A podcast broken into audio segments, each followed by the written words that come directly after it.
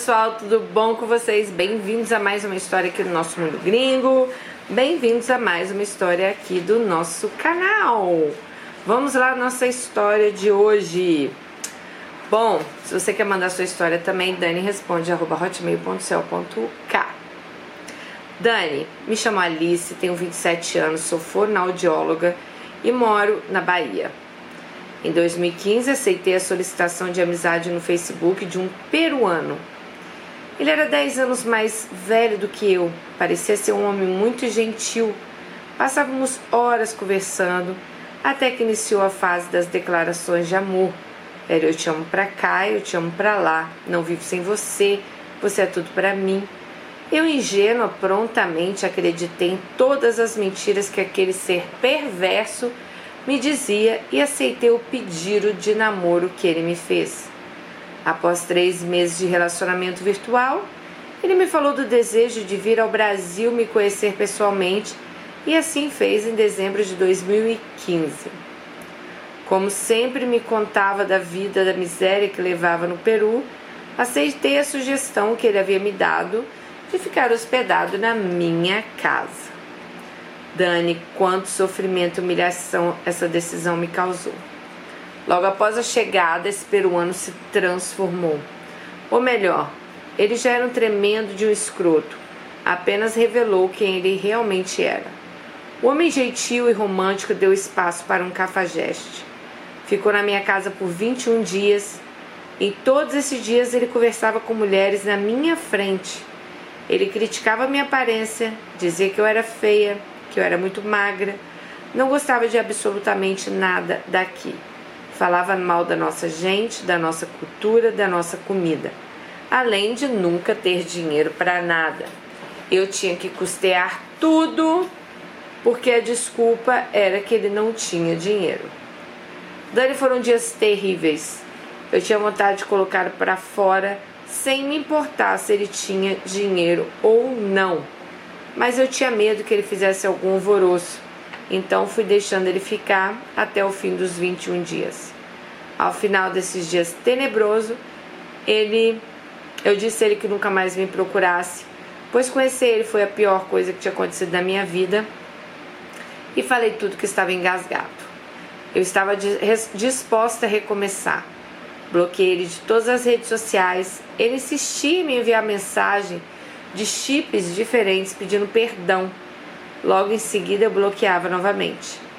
Até que eu decidi denunciá-la à polícia, pois se ele não me deixasse em paz, é... ameacei denunciá-la à polícia, pois se ele não me deixasse em paz, eu iria tomar providências. Acho que ele ficou com medo e parou de me perturbar. Apesar do meu desejo de recomeçar, não foi fácil pois as palavras de depreciação se fixaram em mim. Comecei a acreditar sim que eu era feia, que ninguém se interessaria por mim, e dessa forma entrei numa depressão, uma mescla de baixa estima com o sentimento de culpa permitido aquele homem entrar, ter entrado na minha vida. Isso me acompanhou por meses, até que eu decidi fazer um acompanhamento com psiquiatra e com psicólogo. E o que foi fundamental para a melhora da minha vida como um todo. Aprendi a me amar antes de amar qualquer pessoa. Graças a Deus eu consegui superar a depressão. Sou feliz, voltei a acreditar no amor. Depois disso me casei no início desse ano. Tenho um relacionamento leve, realista, de muito respeito, sem idealizações mirabolantes, mas com muito amor e carinho. Dani, você é um ser de luz, uma mulher admirável que representa bem o significado de sororidade. Parabéns pelo seu trabalho incrível, eu te desejo tudo de bom. Obrigada, minha linda. Um beijo para você também. Gente, eu quis ler o e-mail dela, né? Uma história curtinha, mas porque quantas mulheres não se iludem aí pela internet, né? Eu vou, já falei isso várias vezes, mas já que ela tocou nesse assunto, a nossa Alice, quero falar novamente. Muito cuidado. Na internet, as pessoas primeiro, elas podem ser o que elas quiserem, né? Você pode ser aquela pessoa mais talvez agressiva, mais isso, mais aquilo. E pela internet, você pode se fazer de um príncipe. Você deu muita sorte dele sair nos 21 dias. A gente já teve outras mulheres aqui que tiveram muito problemas até para colocar os caras para fora, tá? É, eu, eu falo, eu não sei se eu aguentaria, mas ia depender muito, né? Se hoje fosse essa mulher forte que eu sou, talvez eu teria colocado para fora sim. Agora, se eu fosse talvez a Daniele de alguns anos atrás, talvez eu também teria esperado os 21 dias. Então isso tudo vai depender muito. Mas isso assim nos, nos leva a, a, a pensar quem a gente chama para dentro da nossa casa, né? Quem, né? É, é, olha, gente, é inacreditável, sabe? Mas assim, para você trazer alguém para dentro da sua casa, tem que ter muita confiança, você tem que conhecer muita pessoa, sabe? Não é na internet ali que a pessoa vai. Porque até conhecendo pessoalmente, muitas vezes a gente se engana.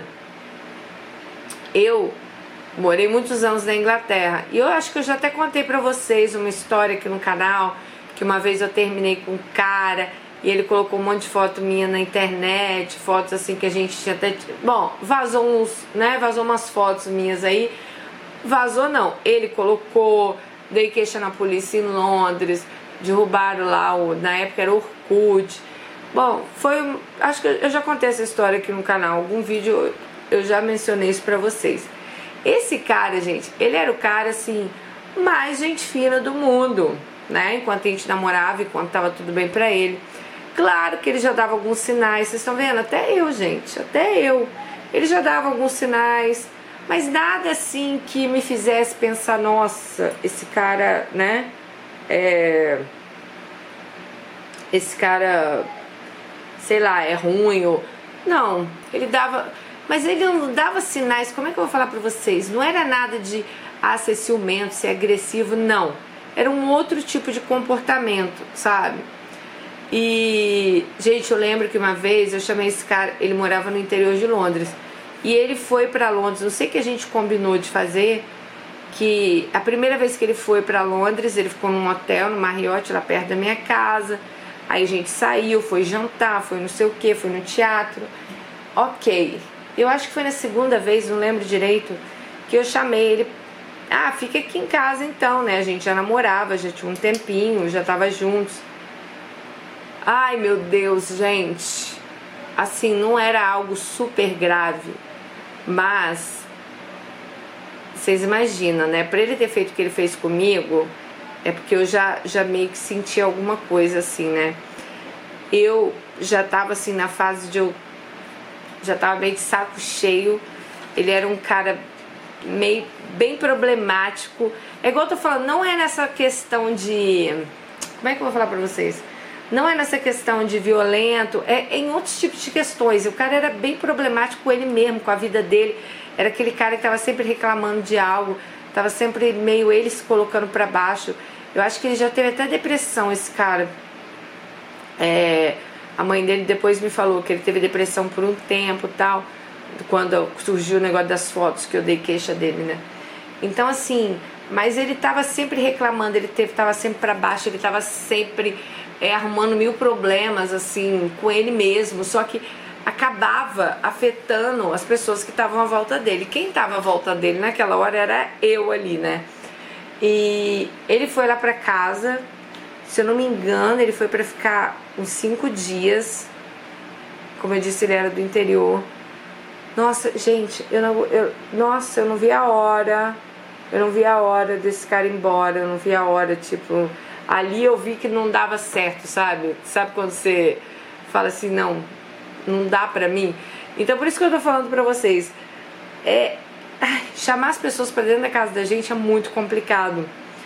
Porque né, a gente é brasileiro, a gente gosta de tratar bem, a gente, mas as pessoas parecem que lógico que tem pessoas que são maravilhosas, que você que chegam na sua casa, você quer que aquela pessoa fique ali, você quer, nossa, tomara que fique aqui, que o tempo não passe, que não dê hora de ir embora, né?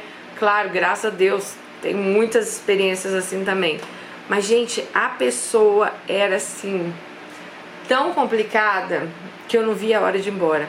Aí eu fico imaginando você, né? O cara veio e tal. E foi assim.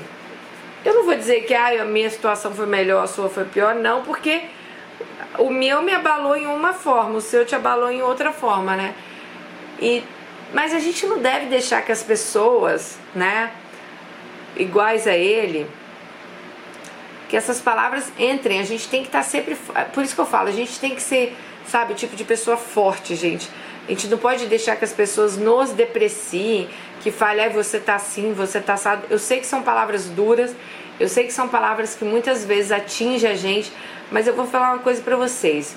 Quanto mais forte a gente tá, quanto, quanto melhor a gente tá com a gente mesmo, mais difícil vai ser dessas pessoas realmente conseguirem nos atacar. Então por isso que é muito importante, sabe? A gente é, acreditar nos nossos valores, acreditar na gente, não, sabe? A gente tá com a nossa autoestima boa, para que a gente não passe por isso, para que não venha um imbecil desse e fale, ah, você tá muito magra, aí você tá assim, olha, se, se você me largar, ninguém vai te querer. Eu tava até lendo, acho que foi hoje, deixa eu ver se eu anotei aqui pra vocês. Ah, eu acho que eu não anotei era justamente. Ah, olha aqui. Era. Era justamente frases de um abusador, porque um cara desse é um abusador, né? Chega na sua casa, come da sua comida, imagina, chega na sua casa, come da sua comida, cara, é recebido por você, tá falando com mulher na sua frente, tá te né, escrachando lá, vamos falar assim, falar português claro, tá falando mal de você dentro da sua própria casa. Quais são as frases de um abusador, né? Isso nunca aconteceu antes.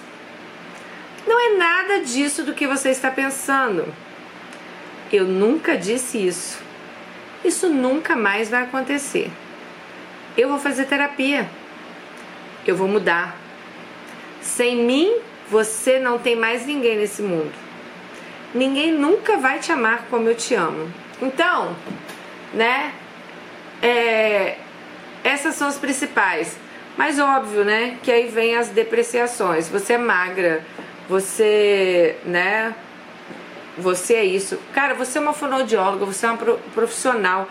O cara vai para sua casa sem um centavo, você tem que sustentar ainda tem que ouvir barbaridades desse homem? Gente, para, né? Isso aqui, graças a Deus, ela hoje está casada, tá bem. Mas vamos aí, meninas, se pegar um traste desse, já põe da porta para fora. Tá dentro da sua casa, comendo da sua comida, sendo sustentado pelo seu dinheiro e tá lá falando mal de você? Que, que, que moral esse homem tem para isso? Não, não podemos deixar não. Por isso que é bom quando a gente se dá valor a primeira que o cara já fala, você já taca ele pro olho da rua. Não interessa se tá na sua casa, se é namorado, se é ficante, o que que é. Falou de você, tchau querido. Tá fazendo o que comigo? Né? Tá aqui por quê? Não preciso de você. Sou autossuficiente, me basto sozinha. É assim que tem que ser, tá bom? Beijo no coração de vocês, meninos e meninas, e até o próximo vídeo. Tchau!